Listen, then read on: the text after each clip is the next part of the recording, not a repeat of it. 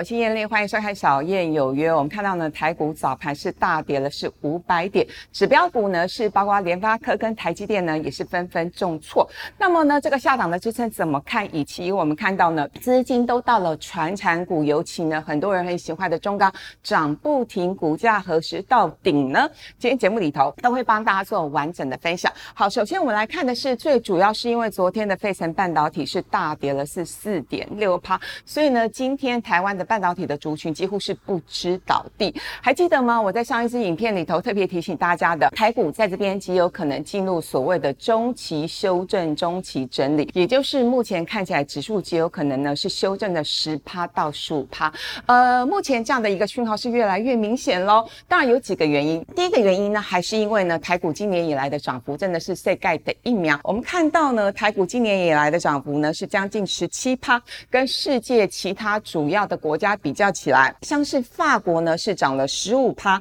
那么以美股来说，因为呢今年的科技股涨不动，相较之下呢是以呃全产呃为主的道琼呢今年是涨了是将近十四趴。可是呢我们看到纳斯达呢是周涨了六点七趴。那其他的国家呢更不要说是上证指数入股的上证指数呢，今年还是跌了一点三趴。好，问题来喽，其实呢台股涨了这么多，你需需要呢它再继续涨，然后很多市场上的分析师。说说都至少涨到两万点以上，那必须有一个前提跟假设，就是台股有更多的利多的题材可以持续让台股都不休息，一路往上攻。但另外一个角度来思考的是，因为呢今年以来几乎都是船产当家，包括航运、玻璃、钢铁等等，涨幅呢是分别是七十趴到一倍之间。但问题是这些族群呢都不占指数，所以呢即使船产很厉害，但是大盘指数。涨不动就是涨不动。好，我们再来看的是呢，呃，电子股这一波真的是比较辛苦，我也帮大家做了一些整理。最近这一个礼拜真的是跌得密密麻麻，所以如果你手上全部都是电子股的话，我想这一集你要认真听喽。包括半导体的制造呢，过去这一个礼拜跌幅大概是十一趴左右，而且还不包括今天的统计。那指标股有一档。大家很喜欢买的叫做联电，联电呢，过去这一个礼拜大概也是跌了十几趴哦，更不要说呃面板股，像是彩晶也是跌了十几趴。那么像是其他的网通啊、IC 设计啊、低润等等，呃，跌幅大概纷纷也是在四到六趴之间。好，我想电子股在这边比较辛苦，最主要还是基本面呢出了一些状况，我不敢说呢，真的是呃从此是反转向下，但是杂音真的是越来越多。我们先来看的是第一个台积电，台积电呢，昨天刚公布的四月营收是下滑了十三点八趴。那台积电有解释，主要是呢苹果的订单有一些转换。那所以呢，其实我看到一般的外资分析师认为呢，呃，只要五月份、六月份的营收没有太大的变化，甚至比四月份还要来得好的话，基本上台积电的第二季不会有太大的问题。但问题在于，法人其实对于好，台积电的每一季的营收呢，我们都是比较贪心的。我们希望它每一季都成长。哇，那如果说你的第二季跟第一季比较起来，可能只是略微成长，或者是成长不够让大家满意的话，我想这就是这一阵子为什么台积电的股价涨不动的原因。那另外呢，今天呢，台积电在召开董事会哦，大家特别关心的是股息会不会加码？原本呢一季是配两块半，现在很多小股民哦纷纷写信给台积电说，两块半太少了。啦，看是不是要配到三块钱以上这件事情，我有保留，我有疑虑。最主要的原因是台积电目前在积极扩厂，如果配那么多股息的话，那么呃这些扩厂的资金要从哪里来呢？当然，第二个电子股压力比较大的原因是在于说，呃，昨天最新的消息，看来五 G 的手机好像卖不动，什么意思呢？最主要就是呢，呃，五 G 目前好像缺乏所谓的杀手级的应用，所以看起来销售是不如预。预期，所以像是呢，OPPO 们、vivo 这些品牌的手机也就下修了部分的零组件的订单。那这会延伸出另外一个问题，因为呢，像是联发科，联发科呢，它就是呃白牌手机的这个 IC 设计晶片的霸主，所以呢，它极有可能呢陷入到所谓的就是联发科跟高通之间的价格竞争战。所以这也就是为什么，其实我觉得外资在这边真的是偷偷一路在卖联发科，也就是联发科的股价压力真的比较。好，再来呢，就是呢，我觉得是呃最最最最核心的问题，就是呢重复下单的一个状况。因为如果你有重复下单的话，就会导致你的库存增加。好，大家还记得吗？前一阵子台积电的董事董事长刘德英先生曾经示警哦，业界真的有重复下单，但是呢，到底重复下单的情况有多严重？我想，因为目前还是没有人敢完完整整的揭露，可能也没有办法揭露了。所以呢，我想这个问题我们要持续做一些发因为呢，如果你重复下单的话，你现在库存就很多啊。既然你库存就很多的话，你下半年的需求、下半年的下单力道会减缓，这就会导致出下一个问题出现了。所以，是不是呢？下半年的 EPS 可能不如预期呀？如果下半年的呃 EPS 不如预期的话，那股价是不是已经反应过度了呢？所以呢，我们给大家另外一个小结论：现阶段呢，操作电子股呢，我们要看的是。个股的下档的支撑，如果呢它的下档支撑有手，我想在这边呢，大家再做一个逐步的加码，这才会是一个比较安全的做法。不过呢，还是要特别提醒大家，因为现阶段真的是呃震荡越来越大，震荡蛮剧烈的，所以呢呃不知道大家的进场的时间跟成本各是多少，所以呢严格执行停损停利的政策哦，呃我觉得这会是一个比较好的一个策略。那另外呢，我们来帮大家分享分。析的是呢，这两档非常重要的电子的指标股，一档呢当然就是台积电，台积电的现在的股民是破了一。百万哦！我昨天看到最新的新闻，本来呢是呃小股民最多的是中钢，那很多人呢领完了中钢的股东会的纪念品，把中钢卖掉，还是回来买台积电，因为大家觉得台积电最可爱，中长期看起来是台湾最有竞争力的护国神山。可是呢，我们看到呢外资在呃台积电部分，其实呢今年以来是一路卖，特别是呢台积电呢之前的股价是来到呃高点是六百七十九块之后，真的就是一路往下掉。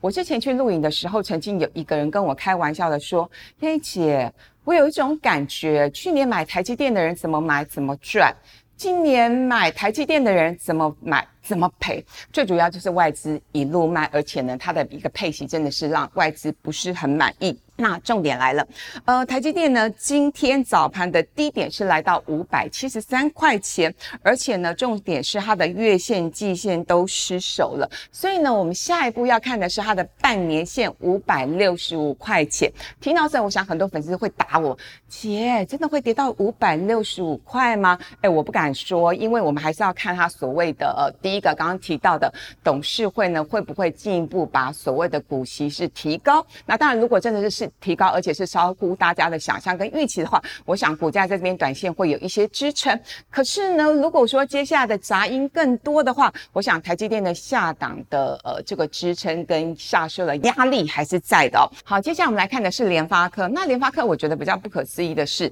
因为呢事实上在四月二十九号那前一天呢，联发科呢呃发表了第一季的财报，哦真的是非常非常的亮丽。所以呢，我们看到四月二十九号哦当天是亮灯涨停来到。一千一百八十五块，因此也有外资说，哦，这个以联发科目前的获利应该是来到两千块钱。不过呢，自此之后呢，联发科的股价是一路走弱，真的是比较辛苦的状况。那么我们看到呢，联发科呢，其实今天早盘是一度是跌破了九百元的整数大关，哎，这这一波的跌幅也超过两成哦。所以呢，其实要特别提醒大家，因为呢，联发科季线也跌破了哦。本来昨天还在思考是不是有机会。季线九百六十二块钱能够守住，这是它非常重要的下档支撑。可是呢，因为早盘的状况不是。很理想，所以呢，接下来我们还是要观察的是联发科有没有机会能够守住九百块钱的这样的一个支撑。另外，我们再来关心的是很多小股民都有的中钢，为什么要特别讲中钢呢？因为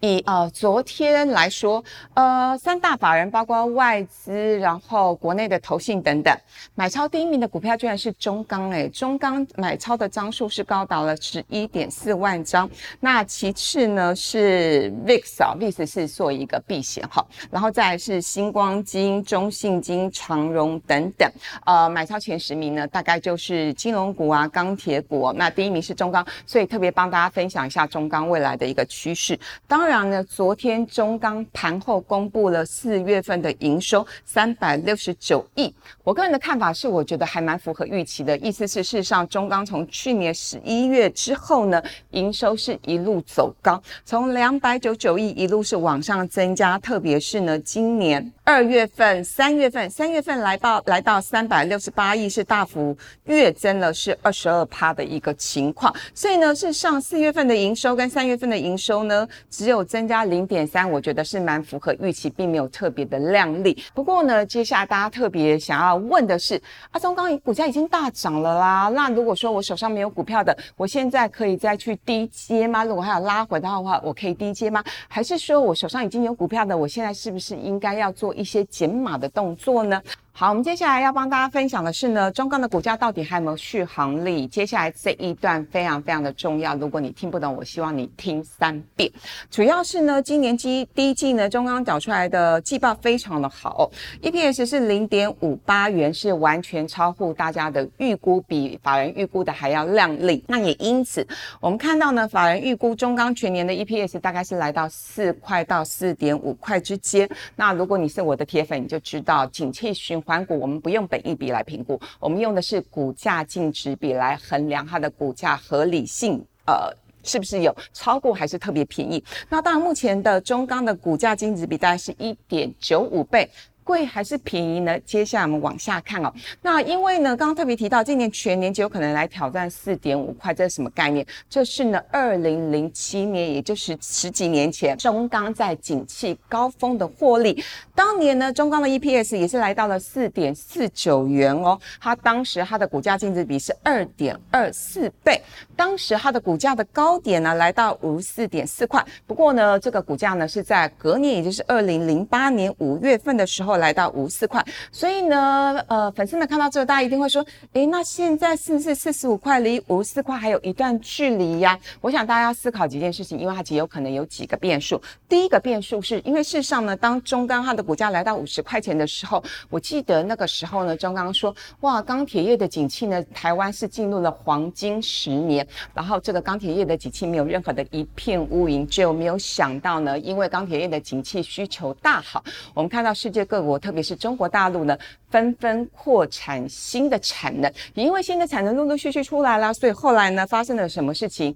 钢铁业。大崩塌，那么中钢的股价呢，也就一路往下跌。所以呢，我刚刚特别提到，这是第一个变数。第二个变数是，我想呢，大盘走到这，当电子股呢开始修正，然后传产股接下来也有修正的时候，我想中钢它多多少少还是会有一些压力了哦。那另外一个要注意的变数是，钢铁股最近的当冲比例真的是太高了哦。那以中钢来说呢，它目前的当冲比例是来到了四十三趴到五十趴，这有一。个延伸出来的副作用就是它的股价呢会助涨助跌，所以要特别提提醒大家的是，也许呢中钢因为它真的是有一些基本面的需求，也许它的股价还有一些些的往上上涨的空间。可是呢，我们还是未来还是要注意的是筹码面的变化，以及呢未来钢价的一个走势。所以给大家另外一个小结论：如果你是我的铁粉，我们在三十块钱左右介绍中钢，那如果你的成本比较低，我想你在这边做一些获利了结是一个蛮好的一个策略，